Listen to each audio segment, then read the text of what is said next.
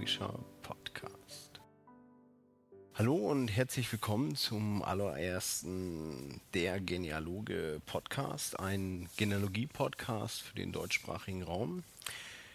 Ich darf mich ganz kurz vorstellen. Ich bin Timo Kracke, bin ungefähr seit 15 Jahren schon mit der Genealogie beschäftigt, habe meine eigene Familie und die meiner Frau bereits erforscht und ja, ich bin einfach offen für viele neue Dinge, habe viele Dinge ausprobiert. Ich bin bei Facebook, ich nutze Twitter und viele neue Dinge und schon seit gut zwei Jahren höre ich eigentlich regelmäßig Podcasts.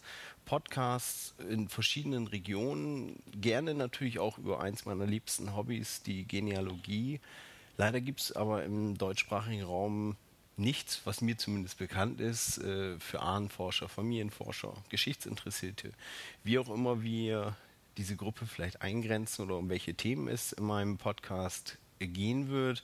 Darum habe ich mir einfach schon mehrmals überlegt, Mensch, es wäre einfach schön, wenn es auch irgendwas deutschsprachiges gibt. Die, die Amerikaner machen das schon, schon ziemlich gut vor. Heißt, dort gibt es eigentlich die, die verschiedensten Podcasts ob es jetzt der von Lisa Louise Cook ist, der sich Genealogy Gems nennt, oder The Genealogy Jars von George Morgan und Drew Smith. Und ach, es gibt da diverse Projekte, denen man gerne mal lauschen kann. Ist für mich persönlich immer eine, ja, eine schöne Abwechslung auf dem Weg zur Arbeit. Eine kleine CD gebrannt ins Autoradio rein, nebenbei auf dem Weg zur Arbeit einen Podcast zu hören und ja, einfach mit den Gedanken in meinem Hobby zu schwelgen das war eigentlich auch schon ganz grundsätzlich der Auslöser für mich zu sagen, Mensch, es wäre einfach schön, da mal ein deutsches Projekt von zu machen. Habe diese Idee vor gut anderthalb Jahren einmal in meinem eigenen Blog auf meiner privaten Internetseite www.kracke.org.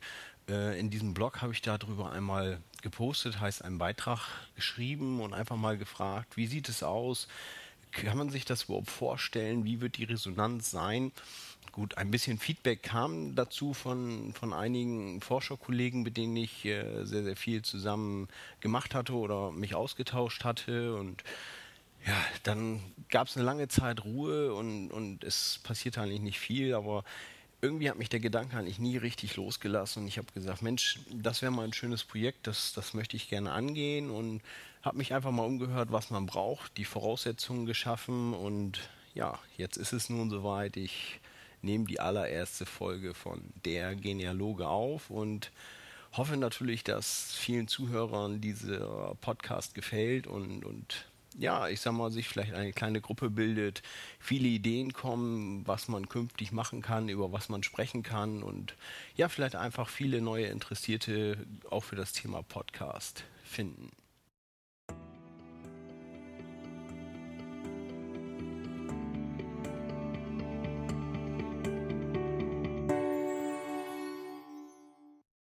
Gut, vielleicht erzähle ich zu Anfang einfach mal, was das Konzept hinter dem Podcast ist oder was für Rubriken wir haben werden. In dieser aktuellen allerersten Folge des Podcasts Der Genealoge möchte ich ganz gern beginnen mit einer kleinen Rubrik Neuigkeiten. Was ist in den letzten Wochen passiert? Was hat irgendwo die Genealogie-Medien dominiert? Was, was steht in verschiedenen Blogs? Was machen die Amerikaner? Was gibt es Neues in irgendwelchen Datenbanken?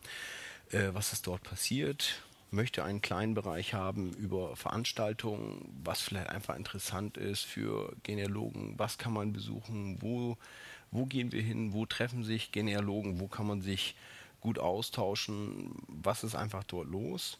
Äh, geht dann eigentlich direkt über zu einer Rubrik, die sich ja, vielleicht Briefkasten oder sowas in der Art nennen wird. Die soll eigentlich eine kleine Rubrik sein, wo praktisch meine Hörer, die diesen Podcast hören, mir ein kleines Feedback geben können, entweder gerne direkt mit mir sprechen können äh, oder mir einfach nur eine E-Mail schreiben, was sie haben oder vielleicht sogar auch eine kleine Geschichte erzählen. Im allerersten Podcast möchte ich äh, persönlich damit anfangen. Ich werde eine kleine Geschichte erzählen, was mir während meiner Ahnenforschungszeit äh, so passiert ist. Und ich denke, jeder Ahnenforscher hat äh, besondere Erlebnisse gehabt, besonders tolle Momente, wo er, wo er gute Forschungsziele vielleicht über ein, ein, ein totes Ende hinweggekommen ist und, und was man dort erlebt hat. Und ich denke einfach, dass solche Geschichten sind zum einen interessant zu hören und motivieren vielleicht den einen oder anderen, doch nochmal einen, einen anderen Weg zu gehen, um seine Familienzweige neu zu sortieren oder vielleicht dort eine Ergänzung zu schaffen. Ähm, ein weiteres Ziel ist es eigentlich, in jedem Podcast ein Interview zu führen mit äh, Leuten, die viel in der Ahnenforschung machen, sei es vielleicht gewisse Projekte im Internet starten oder äh, auch einfach lokale Sachen, vielleicht jemand, der ein Ortsfamilienbuch erstellt oder äh, wie das Thema der Verlustlisten, was ganz aktuell bei COP-Gehen läuft und ähnliche Dinge einfach mal vorzustellen und ähm, in der heutigen Podcast-Sendung werde ich auch gleich das erste Interview haben. Ich habe mich die Tage mit Felix Gundacker vom, vom Projekt genteam.at unterhalten und wir haben uns eigentlich ganz gut ausgetauscht darüber, wie das Projekt entstanden ist, wo das Projekt eigentlich hin soll und ja, wie, was es für Möglichkeiten gibt, wie man sich daran beteiligen kann und so weiter und so fort. Ja, und mit diesem Interview werde ich dann auch schon den ersten Podcast sozusagen schließen und einfach mal hoffen, dass das, was ich mir da überlegt habe, viele spannende Fans trifft und ja, mal sehen, was passiert. Ich freue mich drauf.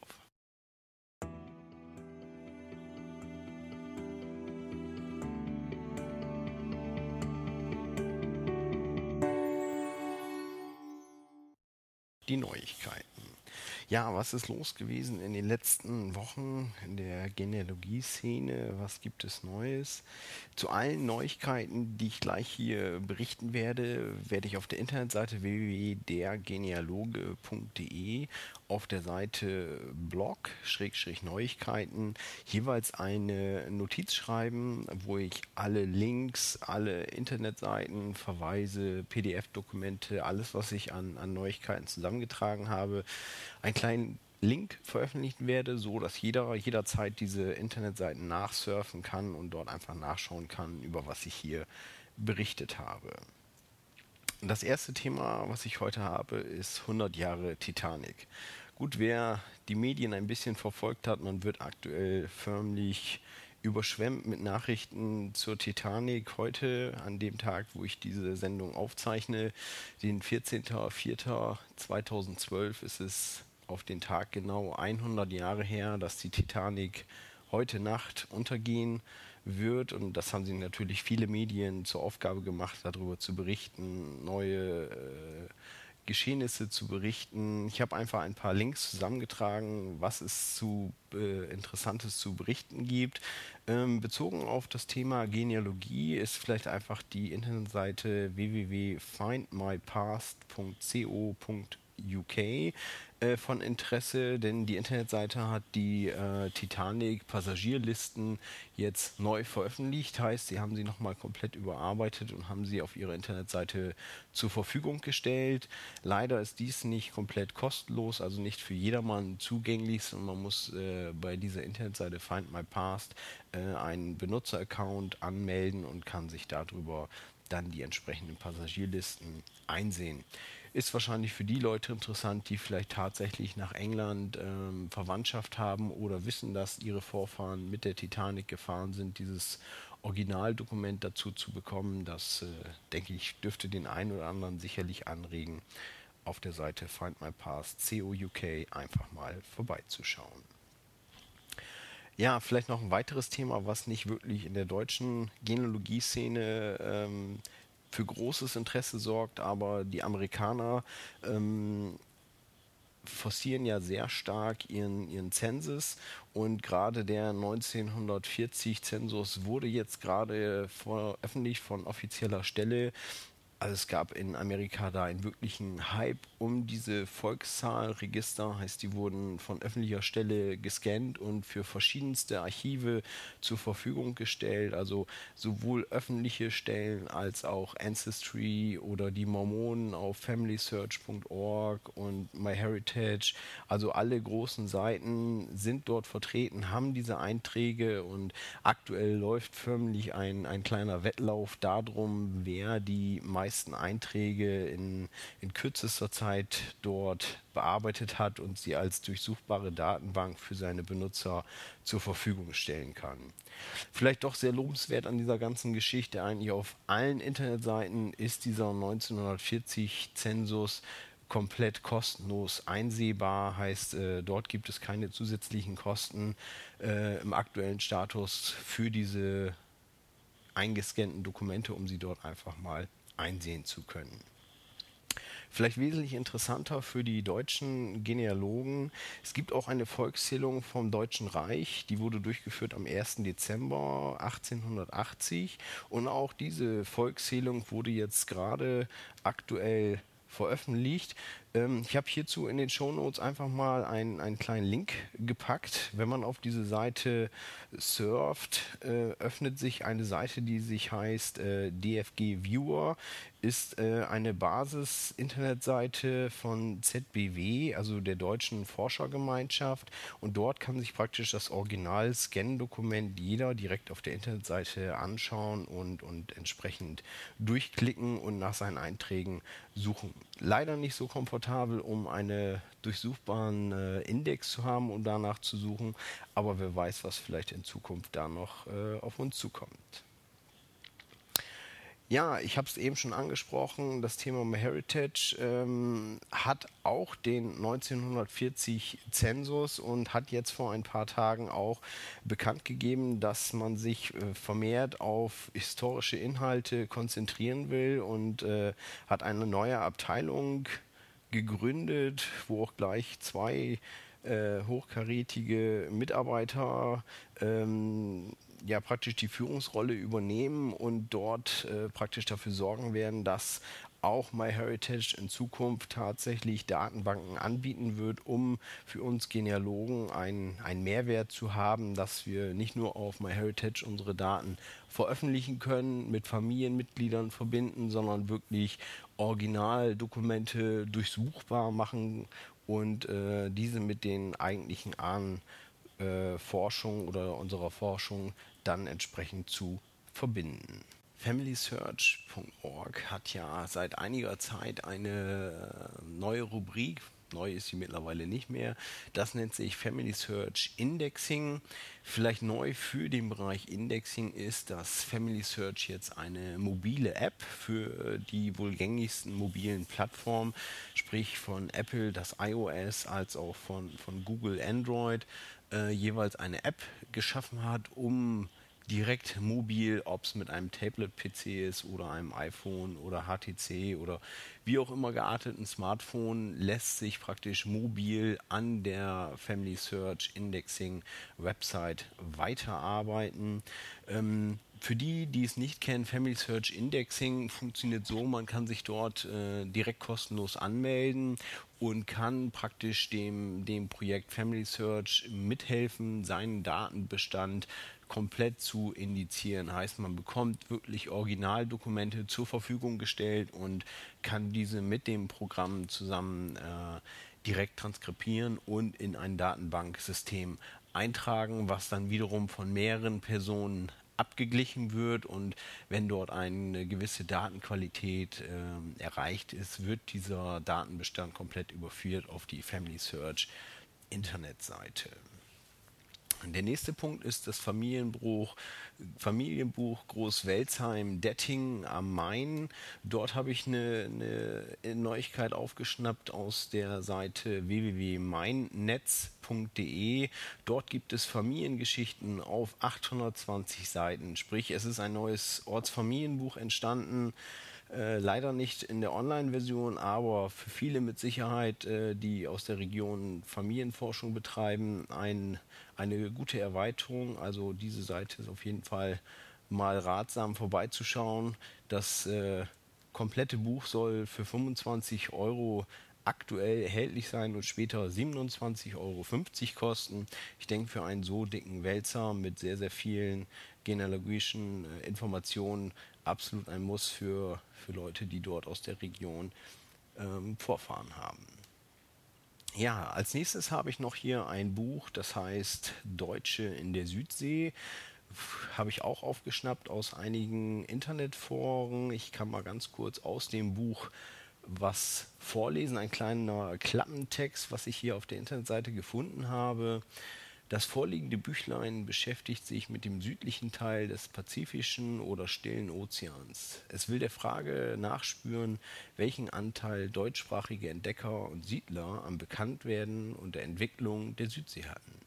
Für die vorliegende Übersicht deutscher Tätigkeiten und Leistungen im Pazifik werden im ersten Teil alle insulären Siedlungsräume berücksichtigt, die den ehemaligen deutschen Kolonialbesitz in der Südsee bildeten. Ergänzend wird im zweiten Teil die deutsche Erforschungs- und Siedlungstätigkeit in Australien und Neuseeland behandelt. Ich denke, für alle, die vielleicht sich mit dem Thema Auswanderung beschäftigen oder vielleicht tatsächlich in den Bereichen ihre Vorfahren haben oder ein Familienzweig dorthin gegangen ist, ist es mit Sicherheit eine tolle Erweiterung für die eigene Forschung. Das Landesgeschichtliche Informationssystem Hessen hat eine neue Datenbank gestartet. Diese Datenbank nennt sich Hetrina und beschäftigt sich grunds grundsätzlich mit den hessischen Truppen, die nach Amerika gegangen sind. Heißt also, wenn ich ganz kurz zitieren darf von der Informationsseite von der Hetrina Suchmaschine, das Lagesmodul Hetrina, es beinhaltet derzeit die Daten der Bände 1 bis 5, bietet zahlreiche Möglichkeiten, sich mit den nach Amerika entsandten hessischen Soldaten zu befassen. Woher stammen sie? Welche Einheiten gehörten sie an? Wer fiel den Kriegshandlungen zum Opfer bzw. starb bereits auf dem Seeweg in die neue Welt? Die Suche nach konkreten Personennamen ist ebenso möglich wie die Kombination verschiedener Merkmale. Also eine mit Sicherheit interessante Datenbank für äh, Personen, die ihre Familienforschung im hessischen Raum haben, dort vielleicht sogar tatsächlich äh, Soldaten haben, die nach Amerika gegangen sind, dort vielleicht verschollen sind. Vielleicht lässt sich so rüber einen, einen Schluss ziehen, was mit diesen Familiengliedern passiert ist. Für alle Ungarn-Forscher gibt es eine Neuigkeit. Es gibt einen neuen gegründeten Genealogieverein in Ungarn. Abkürzung lautet hier MACSE, die ungarische Vereinigung zur Erforschung für Familiengeschichte. Die, die Originalaussprache in Ungarn lasse ich lieber zur Seite, weil ich wahrscheinlich eh komplett daneben liege, wie ich es wirklich korrekt aussprechen müsste. Dafür habe ich einfach zu wenig Erfahrung da drin. Aber ich glaube, für, für Ungarn-Ahnenforscher mit Sicherheit ein Besuch wert. Äh, bisher gibt es nur die Startseite auf Deutsch, aber äh, heutzutage hilft ja Google sehr gerne beim Übersetzen der einzelnen Internetseiten, sodass hier bestimmt schnell die Neuigkeiten herausgefiltert werden können auch für die Tschechei gibt es noch eine Neuigkeit. Ähm, wurde vor ein paar Tagen in einer Mailingliste publiziert. Es gibt dort eine Internetseite, die da heißt fotohistorie.cz. Hier gibt es aus wirklich fast allen Regionen in der Tschechei gibt es äh, Bilder, Postkarten, eingescannte Dokumente, die äh, mit Sicherheit für den einen oder anderen Familienforscher von Interesse sind, der in dieser Region seine Vorfahren hat oder vielleicht jetzt noch Familienmitglieder hat, um einfach mal zu sehen, wie sahen diese Bereiche vor, vor einigen Jahren aus. Heißt, es gibt dort äh, aktuelle Bilder als auch historische Bilder zu finden. Eine wirklich interessante Internetseite, um seine eigene Forschung dort zu erweitern. Ja, und eine letzte Neuigkeit habe ich noch vom Deutschen Auswandererhaus in Bremerhaven.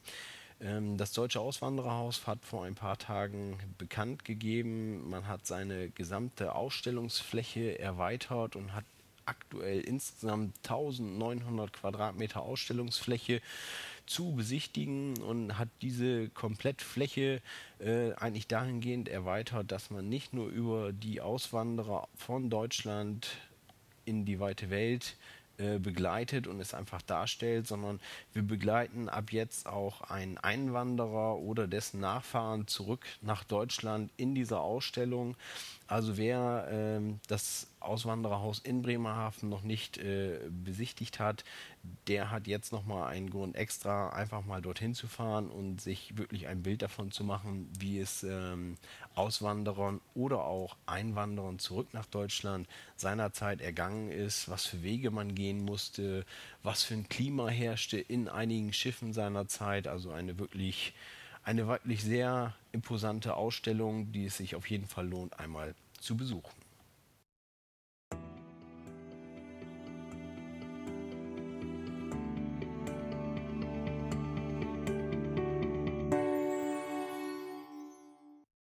als Veranstaltungshinweis habe ich ein bisschen was rausgesucht, was die nächsten Wochenenden passiert, was mit Sicherheit den einen oder anderen Genealogen interessieren könnte. Da gibt es unter anderem ein Einführungsseminar Ahnenforschung, der Bergische Geschichtsverein. Ähm, Arbeitskreis Genealogie ist am 21. April in der Zeit von 10 bis 16 Uhr in Bergisch Gladbach-Benzberg zu Hause und bietet dort ein Einführungsseminar an, um einfach mal ein bisschen in die Genealogie reinzuschnuppern. Ebenfalls am 21. haben wir in Eutin ein Seminar, Seminar Computergenealogie. Der Referent ist hier Klaus Fahlbruch in der Zeit von 15 bis 18 Uhr. Als Veranstalter ist die Landesbibliothek Eutin in Zusammenarbeit mit dem Verein Schleswig-Holsteinische Familienforschung und noch einen dritten Termin in Stavenhagen. Das ist die 22. Frühjahrstagung für Familien- und Personengeschichte wird dort veranstaltet im Landesheimatverband Mecklenburg-Vorpommern. Hier habe ich einfach mal ein paar Veranstaltungen der nächsten Wochen rausgesucht, um sie hier zu präsentieren. Ähm, eine beste Quelle für Termine, die in der nächsten Zeit stattfinden, ist mit Sicherheit der genealogische Kalender auf den Seiten des Vereins für Computergenealogie zu erreichen unter www.copgen.de und dort einfach auf den genealogischen Kalender gehen. Dort hat man eine sehr schöne Übersicht über den kompletten Monat und die Orte, wo etwas äh, stattfindet, um sich einen sehr guten Überblick zu verschaffen. Gut, das war es eigentlich auch schon von meiner Seite zum Thema Neuigkeiten und Veranstaltungen, was in der letzten Zeit passiert ist, beziehungsweise was für Veranstaltungen wir die nächsten Wochen haben. Ähm, diese Rubrik kann natürlich nur funktionieren, wenn ich entsprechende Neuigkeiten habe, finde. Und da bin ich ein bisschen auf die, die Zuarbeit meiner Zuhörer angewiesen und möchte damit hier sozusagen aufrufen, schickt mir bitte eure Neuigkeiten, wenn euer Verein etwas veranstaltet, wenn etwas publiziert wird und es ist einfach äh, ja eine gute Sache und interessant für andere Familienforscher. Lasst es mich bitte wissen. Einfach eine E-Mail an timo@dergenealoge.de schicken oder auf meiner Facebook-Seite mir einen Kommentar hinterlassen oder mich auch gerne anrufen und mich über diese Neuigkeit informieren. Damit kann ich dann einfach für den nächsten Podcast durchstarten und auch hier diese Neuigkeiten präsentieren. Und dasselbe trifft natürlich genauso für Veranstaltung zu.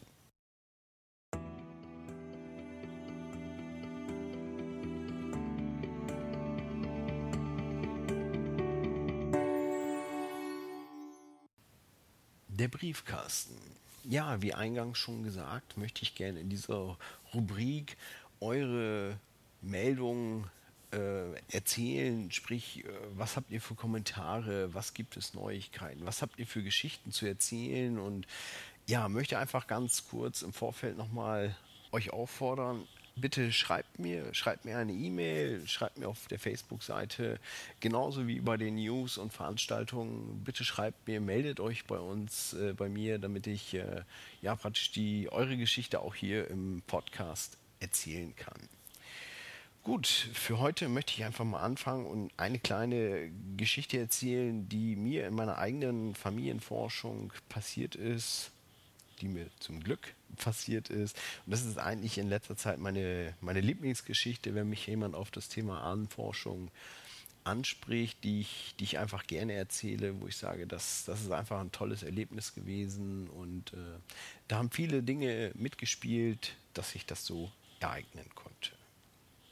Gut, die Geschichte geht eigentlich um die Familie Olding aus dem südoldenburgischen Lina. Das ist in der Nähe von Lindern.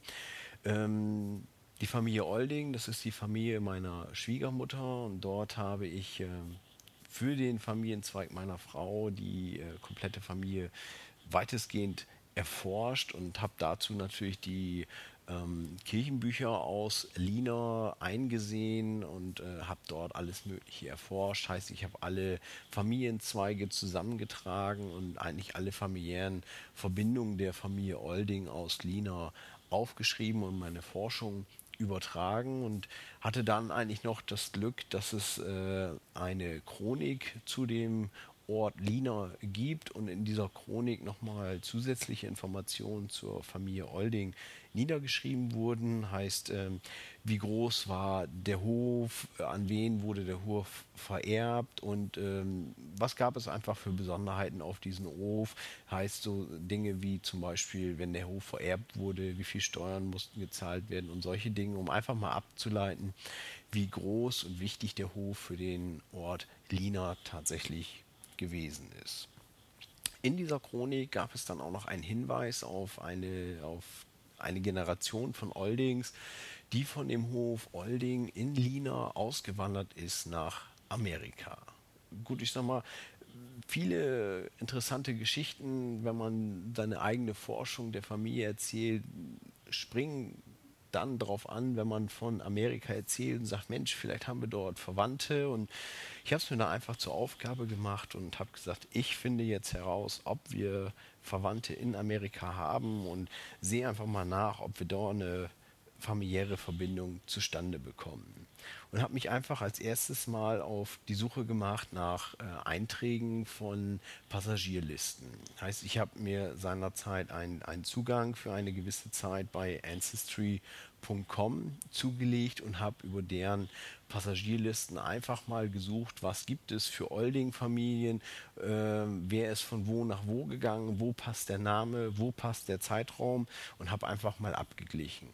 Zum einen hatte ich auf der Internetseite von Ancestry.com dann tatsächlich den entsprechenden Erfolg gehabt und konnte diese Familie, zumindest einen Sohn der Familie ausmachen, mit welchem Schiff er von Deutschland nach Amerika gegangen ist und konnte somit praktisch auch herausfinden, wo sein Zielort in Amerika gewesen ist, was er angegeben hat, wo er gerne hingehen möchte über diese Informationen bin ich dann weitergegangen und über den eingangs schon berichteten Zensus habe ich dann versucht, diese Familie dort wieder wiederzufinden und ähm, in der entsprechenden Volkszählung dann zu sehen, was hat die Familie gemacht, wo sind sie hingegangen, haben sie viele Kinder bekommen und so weiter.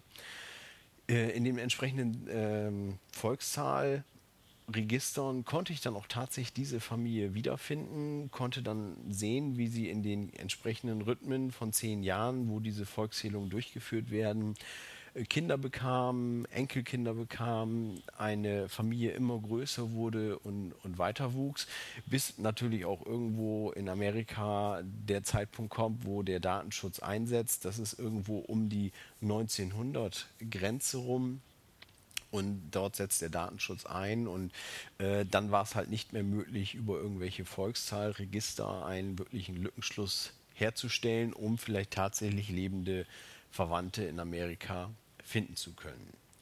Gut, ähm, wenn man dann aber trotzdem einige Informationen hat, hofft man immer noch drauf, vielleicht macht die Familie auch Ahnenforschung und hat ihre Daten online auf einer Internetseite veröffentlicht, so dass man über Google oder ähnliches darauf Zugriff nehmen könnte und äh, einfach mal die Namen bei Google eingetragen, die Familiennamen, die einfach als letztes auf den Volkszahlregistern zu finden waren. Habe dann dahingehend Glück gehabt, dass ich eine Internetseite gefunden habe, die ähm, hauptsächlich im amerikanischen Raum bekannt ist und auch genutzt wird. Äh, die heißt findagrave.com, also zu Deutsch Finde das Grab, ist eine Internetseite, die es äh, Benutzern eigentlich ermöglicht, ähm, Grabsteinfotos von bestimmten Friedhöfen zu veröffentlichen. Zum einen, weil die Personen es selber gerne möchten. Es gibt aber auch dort eine gewisse Community, wo Anfragen gestellt werden können. Wenn zum Beispiel jemand in einem ganz anderen Staat wohnt und möchte aber gerne von einer Grabstelle eine Fotografie haben, kann er das als Anforderung auf diese Internetseite stellen und wenn er Glück hat, findet er darüber einen freiwilligen Fotografen, der praktisch für ihn Fotos macht und die auf die Internetseite dort hochlädt und zur Verfügung stellt.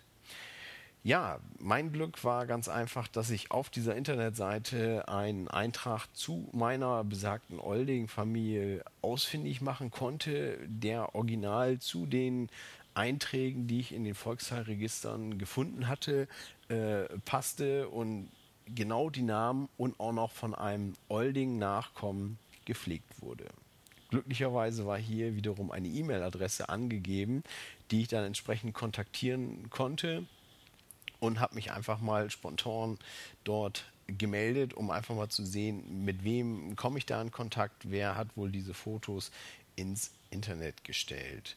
Ja, es stellte sich dann tatsächlich heraus, dass es der äh, Enkel von eben diesen Personen, die auf den Grabsteinen stehen, gewesen ist, der dort diese Fotos in das Internet gestellt hat. Und nachdem wir uns dann ein bisschen näher gekommen sind, ein bisschen ausgetauscht haben und er praktisch auch für sich auf seiner Seite verifiziert hatte, dass ich äh, wirklich an Familienforschung interessiert bin und irgendwie keine, keine neue Waschmaschine oder ähnliches verkaufen möchte, ähm, haben wir uns einfach ein bisschen ausgetauscht und äh, konnten tatsächlich unsere Daten so weit abgleichen, dass ich zum einen, er wusste nur, seine Familie kommt aus Deutschland. Er wusste keine Region, kein Bundesland, gar nichts. Er wusste nur Deutschland. Für ihn war es also sehr schwer, seine Vorfahren hier zu finden. Und ich konnte ihn praktisch durch die ganze Forschungsarbeit, die ich bereits im Vorfeld geleistet habe, ähm, da eine riesige Reihe von Vorfahren schon übermitteln, so dass ich praktisch seine komplette Vorfahrenreihe dort komplettieren konnte. Im Umkehrschluss konnte er mir aber auch wirklich riesige Familienzweige äh, rüberreichen von amerikanischen Nachkommen. Heißt die Familie, die seinerzeit aus äh, dem niedersächsischen Lina ausgewandert ist nach Amerika, hat dort drüben viele, viele Kinder gehabt und jede Generation hat im Schnitt zwischen acht und zehn Kinder und entsprechend wiederum Enkel gehabt. Also ist gibt tatsächlich da drüben in Amerika eine riesige Sippschaft von den Oldings aus Lina. Ja, also für mich eine wirklich schöne Geschichte, die auch einfach das Interesse in der Familie sehr geweckt hat, weil ich kann oftmals über, ich sag mal, nackte Daten wie ein Auszug von vielen Informationen von Geburten und so weiter, kann man oftmals mit der, mit der Ahnenforschung bei weniger interessierten Familienmitgliedern nicht so punkten. Und mit so einer Geschichte, das ist wirklich interessant. Das sind äh, Personen im Heute, Jetzt und Hier, die man darüber gefunden hat. Und das war für mich in den letzten anderthalb Jahren eigentlich die schönste Geschichte, was ich erlebt habe in meiner Ahnenforschungszeit.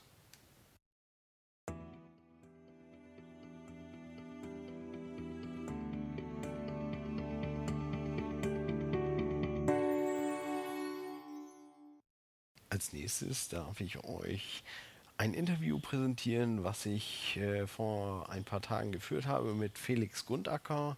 Felix Grundacker ist Berufsgenealoge und Initiator des Projektes www.genteam.at.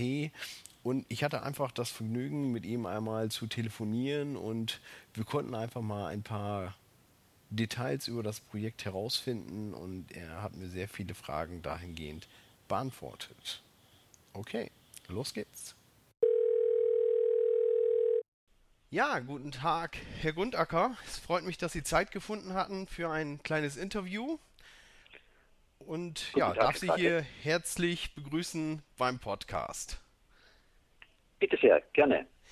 Ja, wir hatten ja schon kurz drüber gesprochen. Wir würden ganz gern mal über die, das Projekt der Internetseite www.genteam.at AT sprechen. Also ich persönlich bin eigentlich darauf aufmerksam geworden äh, durch diverse Mailinglisten, wo ich einfach immer mal wieder News lese über, über das Projekt und ja, vielleicht können Sie einfach mal kurz über die Internetseite Genteam.at reden.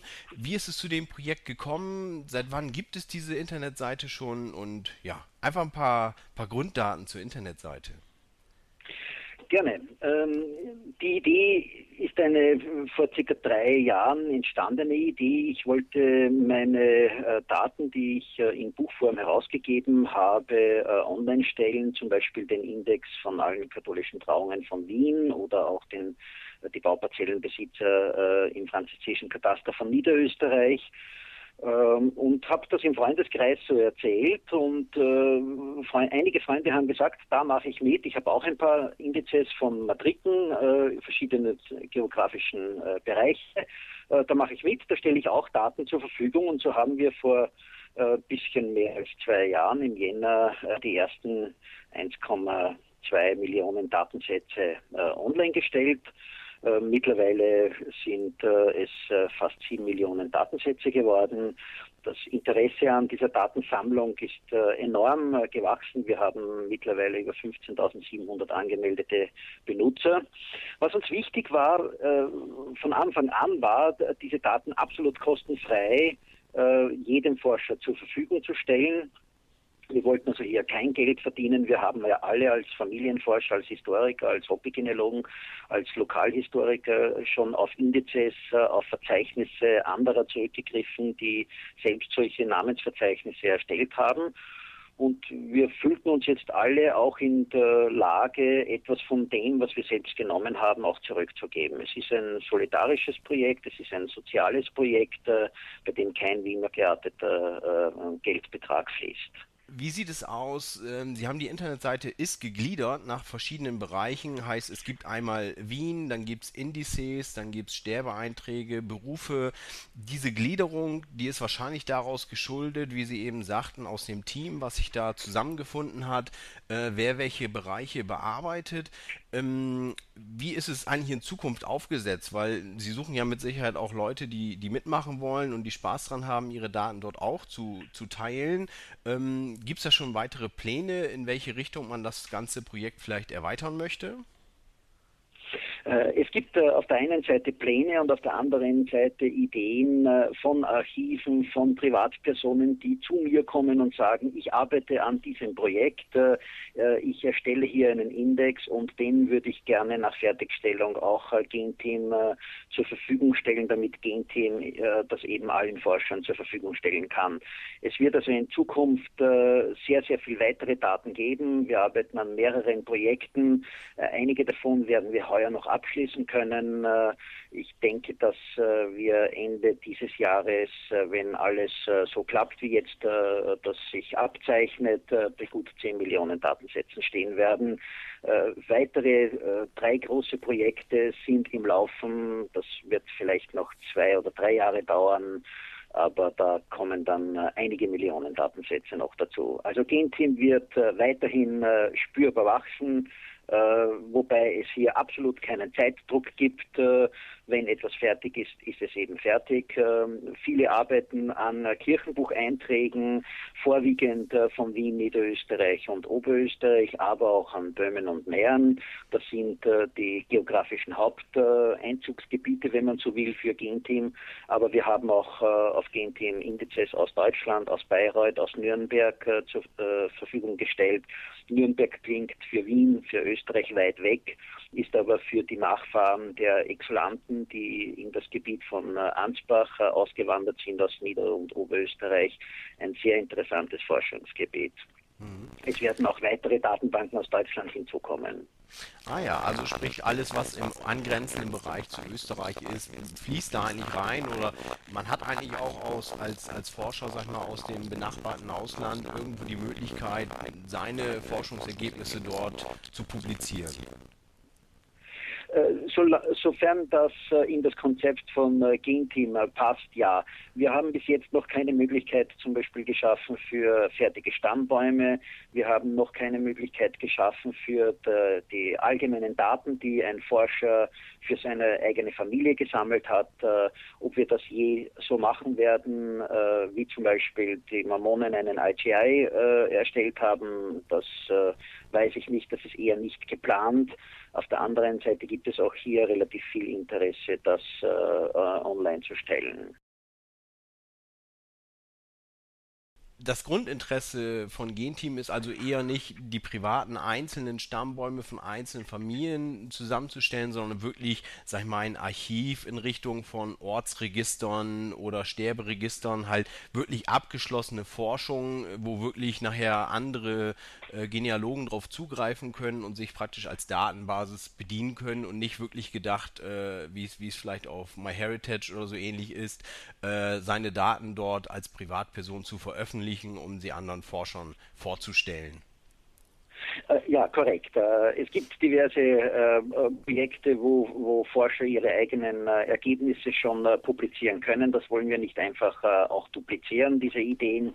Da gibt es schon sehr, sehr gute, ausgereifte Systeme.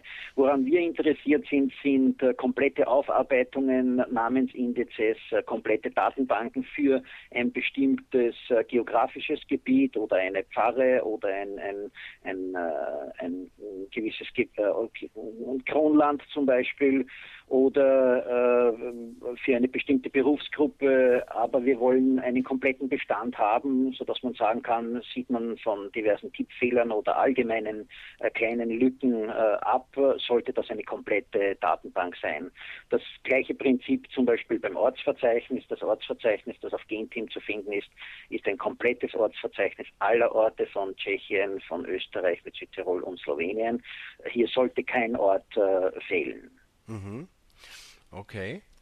Gut, ähm, Sie sagten eingangs auch, es, es gibt schon einige Archive, die auf Sie zugekommen sind und gesagt haben, Sie würden auch gerne bei Ihnen Ihre Daten veröffentlichen. Heißt, Sie möchten auch ganz gerne, dass, dass das weiterhin forciert wird, sagen mal, dass diese Archive den, den Online-Weg äh, vielleicht schneller finden und, und Ihre Internetseite als Basis dort, dort nutzen.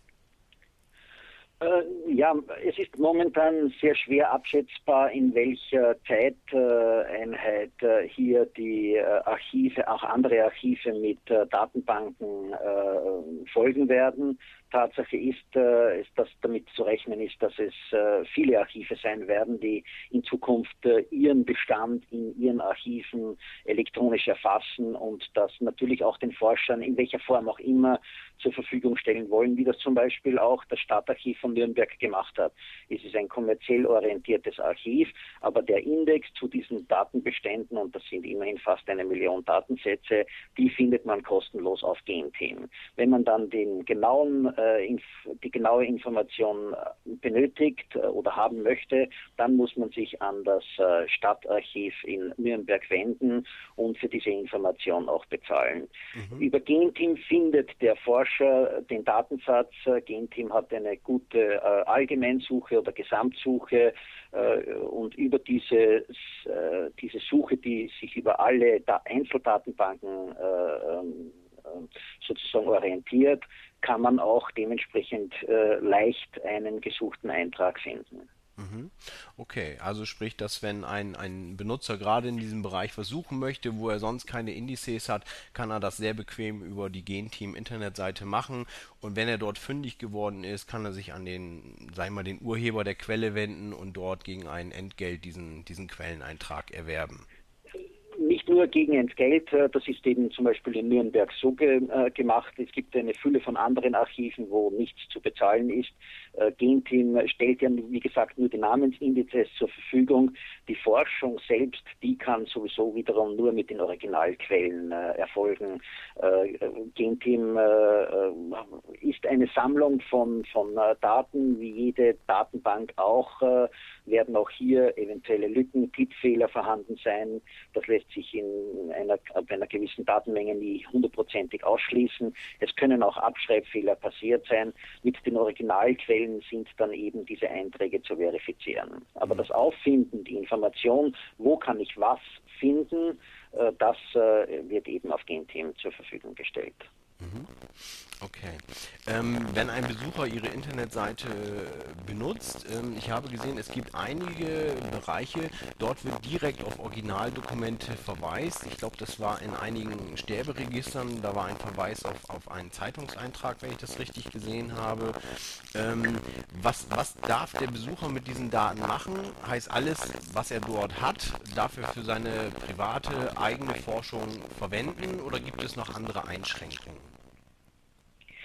Naja, hier muss man unterscheiden, ob er den äh, Datensatz äh, vom Genteam selbst äh, in irgendeiner Form weiterverwerten möchte. Dann muss er als Quelle natürlich Genteam angeben. Wenn er durch Genteam auf eine Parte, auf einen Sterbeeintrag in, zum Beispiel in der neuen freien Presse kommt, dann gilt natürlich das Urheberrecht des dort erwähnten Anbieters. In dem Fall ist das die, das, die österreichische Nationalbibliothek mit ihrem Nano-Projekt. Äh, hier haben wir die Einträge, den Index äh, daraus direkt mit den Sterbebildern oder mit den äh, Zeitungsseiten verknüpft, kombiniert.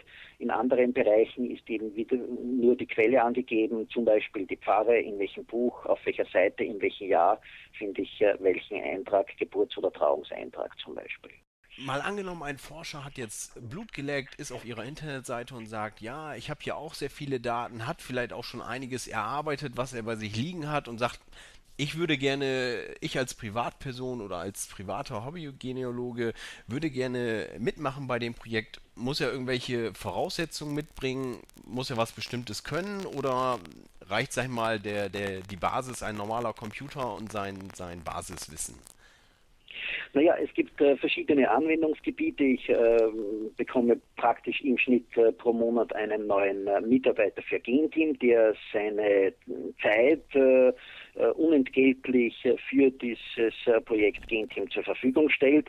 Es gibt Indizes, die sind mit Schreibmaschine geschrieben und daher für jedermann lesbar. Es gibt schön geschriebene, handgeschriebene Kurrentindizes und es gibt sehr schlechte geschriebene Kurrentindizes und es gibt auch Kirchenbücher zum Beispiel oder Bestände, die über überhaupt keinen äh, Namensindex äh, verfügen. Ich passe mich immer an die, äh, an die Möglichkeiten des äh, Mitarbeiters an. Äh, es gibt für alle Bereiche äh, genügend zu tun. Jeder ist hier willkommen.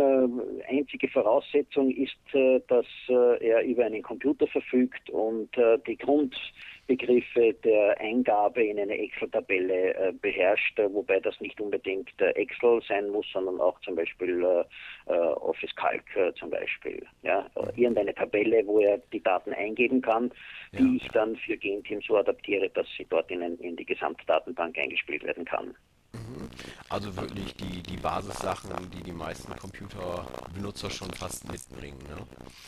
Ähm, es ist auch so, dass, äh, ich sag mal, Ihnen liegen viele Grunddaten vor, die Sie den, den Mitarbeitern zur Verfügung stellen oder die Mitarbeiter wenden sich direkt an eigene Archive und machen die Kommunikation dort oder übernehmen Sie praktisch die Kommunikation mit Archiven, um, sagen wir mal, Indizes zur Verfügung zu stellen, die dann halt transkribiert werden? Also ich habe viele Materialien, die ich äh, meinen Mitarbeitern zur Verfügung stellen kann, ähm, sei es jetzt zum Beispiel äh, die äh, Schreibmaschinen geschriebenen äh, Indizes äh, oder auch äh, Fotografien von, von anderen Materialien. Es gibt aber auch einige Mitarbeiter, die zu mir kommen und sagen, mein Spezialgebiet oder mein persönlich interessantes Gebiet ist zum Beispiel die kleine Pfarre XY in der Steiermark. Das möchte ich aufarbeiten äh, sind Sie daran interessiert, dass wir das auf Genteam stellen und dann entscheide ich sehr rasch, äh, ob ja oder nein. Und wenn diese Datenbank fertig ist, dann äh, wird sie eben online gestellt. Also auch hier sind die Voraussetzungen gänzlich unterschiedlich. Mhm. Also wirklich das, was dem jedem Einzelnen individuell am meisten liegt oder vielleicht sein Interessengebiet findet, da, da kann man auch wirklich ja. arbeiten. Also, ja. also Genteam arbeitet an, an äh, langfristigen Projekten, wo ich das Thema sozusagen vorgebe und auf der anderen Seite freue ich mich, wenn es äh, Forscher gibt, die ihre Forschungsergebnisse äh, Genteam zur Verfügung stellen wollen. Das sind zwei verschiedene Bereiche was mich vielleicht einfach noch von dem Gesamtprojekt interessiert, ist vielleicht die, die Finanzierungsgeschichte dahinter. Jeder stellt sich vor, eine Internetseite äh, auf die Beine zu stellen, da sind irgendwo Kosten, die auftreten. Gibt es Sponsoren für, für dieses Projekt, um, um diese ganze Datenbank, Internetseite und so weiter zu finanzieren, zu unterstützen? Äh, nein, äh, Genteam äh, ist in jede Richtung hin ein absolut kostenfreies äh, Portal. Äh, es fließen keine wie immer geartete Kosten. Die Mitarbeiter arbeiten ehrenamtlich. Äh, die Internetseite liegt bei einem Provider, der mir das kostenlos zur Verfügung stellt. Die Internetseite wird professionell ins Englische übersetzt. Äh, auch hier gibt es eine Kollegin in den USA, die äh, aus Bayern zum großen Teil abstammt, die ihre Muttersprache Deutsch und ihre seit über 40 Jahren Englischerfahrung hier einbringt. Sie sagt, sie kann keine Indizes schreiben, aber sie kann sehr gut übersetzen. Das ist der Beruf und sie stellt eben diese Dienstleistung Genteam zur Verfügung. Und ich werde immer wieder gefragt nach den Kosten von Genteam und der Server kostet so und so viel Geld. Aber wenn man das äh, reduziert auf, äh, auf die tatsächlichen Notwendigkeiten, dann ist auch ein Serverplatz im Prinzip schon sehr, sehr preiswert zu bekommen. Wenn ich in Österreich einen äh, Business Provider hernehme, dann bekomme ich um 50 oder 60 Euro pro Monat schon wirklich sehr, sehr viel Speicherplatz und gute Leistung. Mhm. Äh, das sind äh, Geldbeträge, wo ich, äh, wo wahrscheinlich der eine oder andere für sein Hobby oder für seine ihm liebgewordenen Zigaretten pro Monat wesentlich mehr Geld ausgibt, als ich für diesen Providerplatz äh, hier ausgeben müsste, wäre es ein professioneller Anbieter aber äh, sie bekommen heute einen Speicherplatz um derartig wenig Geld zur Verfügung gestellt, äh, dass auch hier äh, keine Kosten notwendig sind. Also Genteam ist ein absolut kostenfreies Portal und diese Garantie kann ich abgeben. Genteam wird definitiv kostenfrei bleiben. Es wird auch in Zukunft nichts dafür zu bezahlen sein, dass auf Genteam zugegriffen wird. Mhm. Super. Das klingt ja alles schon sehr gut.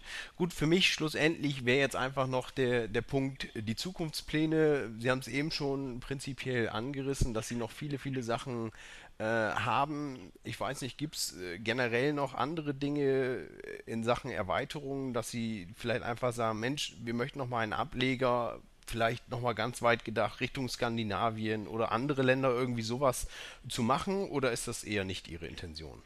Äh, nein, also zum Beispiel Skandinavien, um bei diesem Beispiel zu bleiben, äh, das wird es äh, bei Genthemen wohl kaum geben. Wir wollen uns auf die Länder der äh, ehemaligen österreichisch-ungarischen Monarchie beschränken, sieht man von äh, Deutschland äh, ab, das für viele Forschungen in Österreich natürlich auch von Interesse ist. Aber es ist nicht geplant, dass wir hier zum Beispiel Indizes aus Frankreich oder aus Skandinavien online stellen. Aber Genteam wird keine Frage auch rapide in der Zukunft in den nächsten zwei Jahren wachsen. Es gibt eine Fülle von Projekten, die bereits begonnen worden sind. Ähm, und diesen Weg, den wollen wir auch in Zukunft fortsetzen. Mhm. Ja, das klingt sehr interessant. Für mich war es das in dem Moment, was ich direkt an Fragen hatte. Ich, ich fand es sehr aufschlussreich, fand es sehr interessant. Ich weiß nicht, ob Sie noch etwas aus Ihrer Sicht ergänzen möchten, wo Sie sagen, das ist vielleicht noch eine wichtige Sache für Genteam. Ähm, nein, ich, äh, es ist eigentlich nichts übergeblieben. Sie haben wirklich alle wichtigen Fragen äh, angeschnitten. Ähm, es ist äh, keine Frage äh, übrig geblieben. Nein, es, ja. es war perfekt. Das ist sehr schön. Gut, also es freut mich wirklich sehr, dass Sie die Zeit gefunden hatten, für meinen Podcast da zu sein. Und ja, ich bin gespannt, wie sich das ganze Projekt entwickelt, wie es äh, für den Podcast in Zukunft weitergeht. Und ja, möchte mich einfach nochmal ganz herzlich für die Zeit bedanken und möchte Ihnen und dem restlichen Gen-Team einfach noch ganz viel Erfolg für die Zukunft wünschen. Ja, herzlichen Dank auch äh, für diese Wünsche und äh, auch Ihnen wünsche ich alles Gute für Ihren Podcast. Äh, wenn Sie noch weitere Fragen haben, stehe ich Ihnen gerne zur Verfügung. Super. Vielen Dank. Schönen Abend. Alles Gute. Danke, das wünsche ich Ihnen auch. Bis Auf dahin. Tschüss.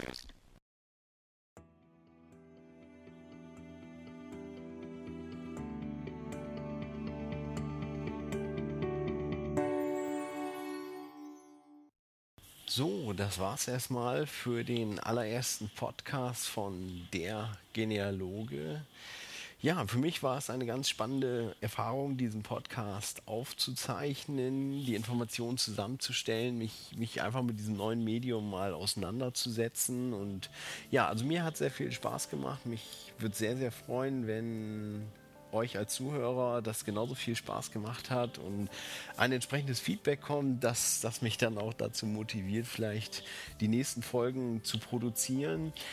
Mein Plan ist einfach, ja, wenn es klappt, einmal im Monat eine Sendung zu produzieren über Ahnenforschung, für Ahnenforscher, von Ahnenforschern produziert und ja, ich würde mich freuen, wenn das Ganze klappt. Und ja, schreiben Sie mir einfach eine E-Mail an timo.dergenealoge.de und teilen Sie mir Ihre Meinung mit. Einfach, damit ich ein kleines Feedback habe, wie es so aussieht.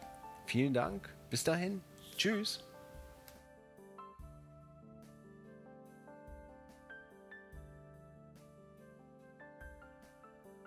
Wer in der Zukunft lesen will, muss in der Vergangenheit blättern. André Marot, französischer Schriftsteller und Politiker, 1901 bis 1976.